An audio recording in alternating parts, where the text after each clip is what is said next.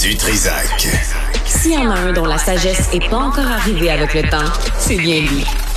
Toujours aussi mordant que les premiers temps. Benoît Dutrisac. Une étude qui sort ce matin, le nombre de blessures et de maladies causées par la violence au travail a bondi de plus de 25% entre 2018 et 2021.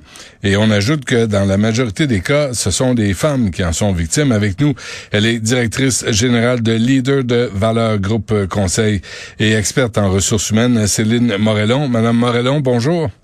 Bonjour. Comment vous expliquez ça? Parce que 2018-2021, là, c'était en pleine pandémie, ça.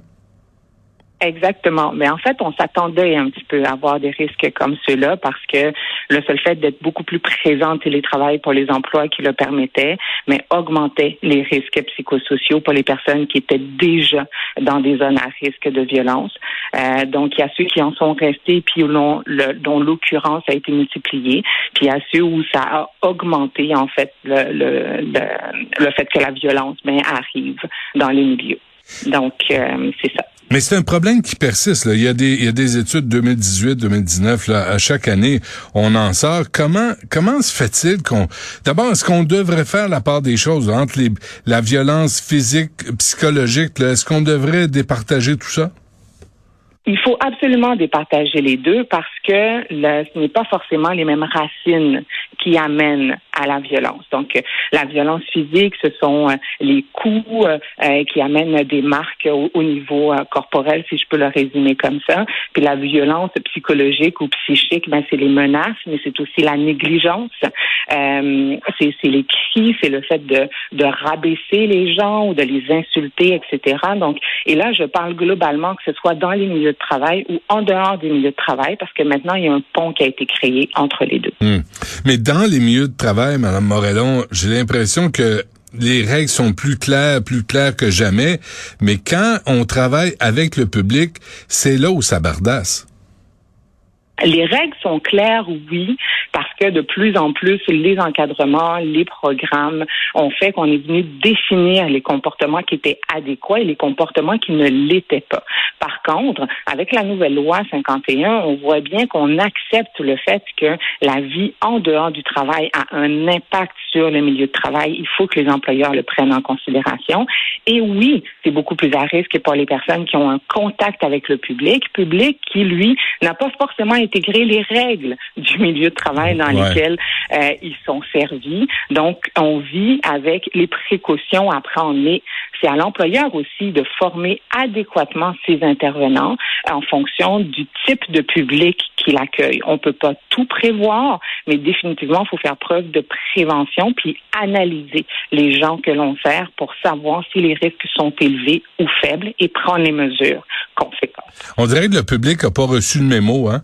De, c'est à peu près ça. Puis malheureusement, il y a aussi une augmentation hein, de, de de la violence, notamment au niveau psychologique et psychique.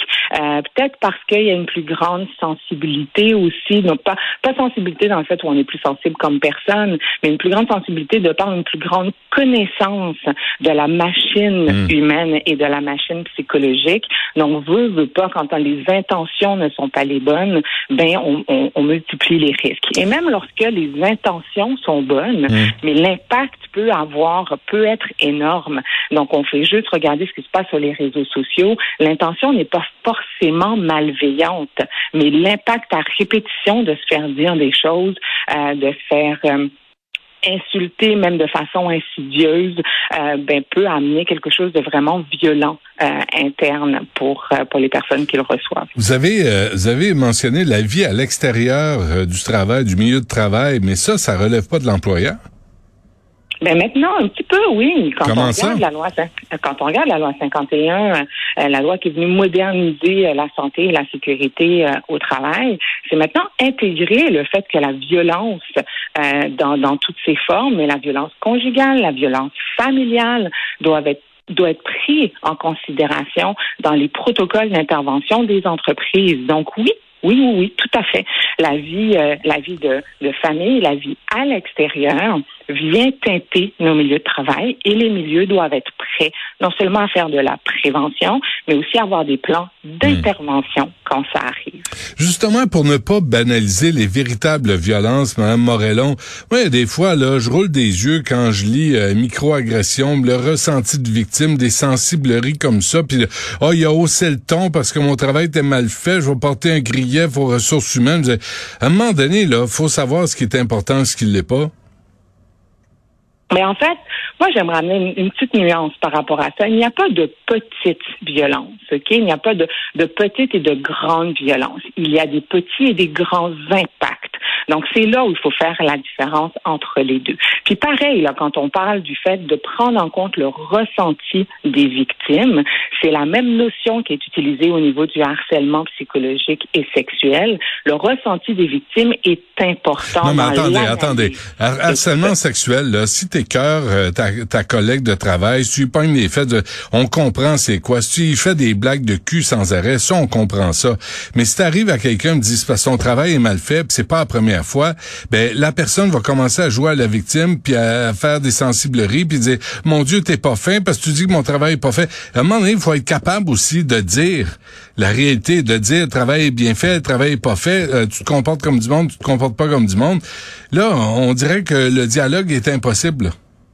Euh, non, faut faire attention. Effectivement, quand on gère, il y a vraiment un cadre de gestion. Un gestionnaire, il gère, il gère. Quand on gère, les règles sont assez claires. Lorsqu'on tombe et qu'on parle à ce moment-là de violence ou qu'on parle de harcèlement, on est ailleurs. On sort du cadre de gestion et on tombe à ce moment-là dans des comportements qui sont inappropriés au travail. Mhm. On n'est pas censé aller au travail et filer mal. Donc, sensible ou pas, très perceptible ou pas des interventions des autres, on n'est pas censé aller au travail puis filer cheap. Non, mais faut être capable, faut, faut avoir un peu de résilience. Faut, faut arrêter de s'effondrer. Au moins, il y, en a des conflits entre les collègues de travail. Ça existe partout, hein, Morellon. Là. Vous n'avez vécu certainement. Moi, j'en ai vécu. Faut pas s'effondrer à la, à la première euh, différence d'opinion.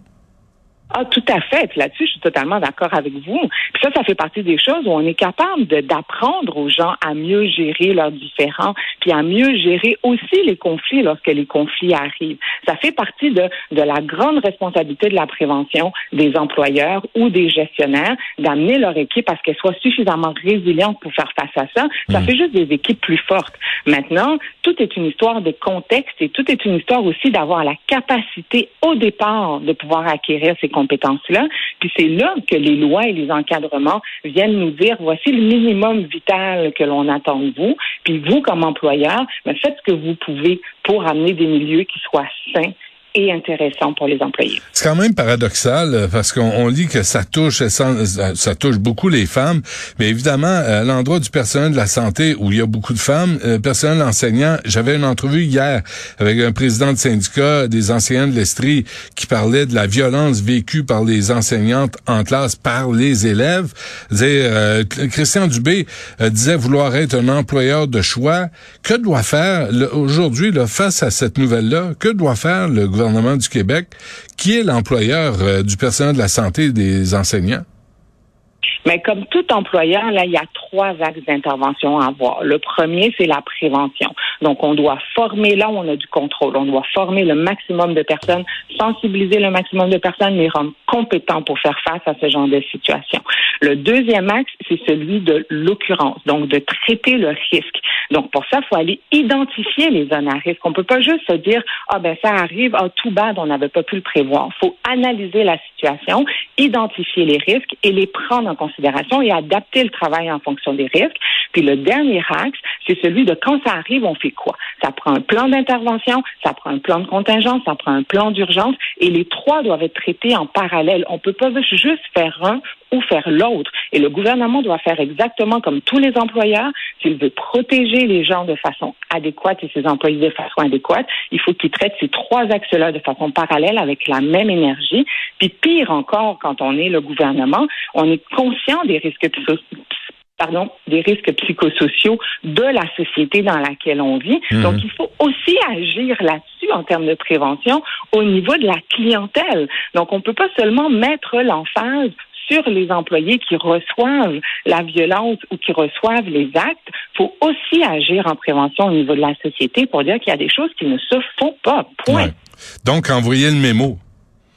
Tout à fait. Envoyez le mémo par une campagne de sensibilisation et d'information. Et quand vous faites, euh, quand vous êtes en interaction avec des gens qui travaillent, soit dans le domaine de la santé ou de l'enseignement, ben respectez-les, puis euh, les mains dans vos poches, puis euh, pas d'insultes et pas d'injures. Tout à fait. Puis d'agir directement dans les milieux concernés, puis hmm. d'aller les soutenir dans les milieux avec les organismes qui sont présents. C'est vraiment la clé. On fera ça ensemble, Mme Morellon, là, cette euh, campagne-là. Hein? Ça va, ça va passer par là, on va y régler les problèmes. non, mais c'est grave. Puis, euh, mais vous avez tellement raison. Là, les femmes ne doivent pas se sentir mal non plus. Là, dans le cas des femmes, d'aller travailler puis d'avoir peur de se faire bardasser. Là, on vit plus dans ce genre de société-là. Exactement. Parfait. Céline Morellon, euh, merci à vous. À la prochaine. Je vous en prie. Au revoir.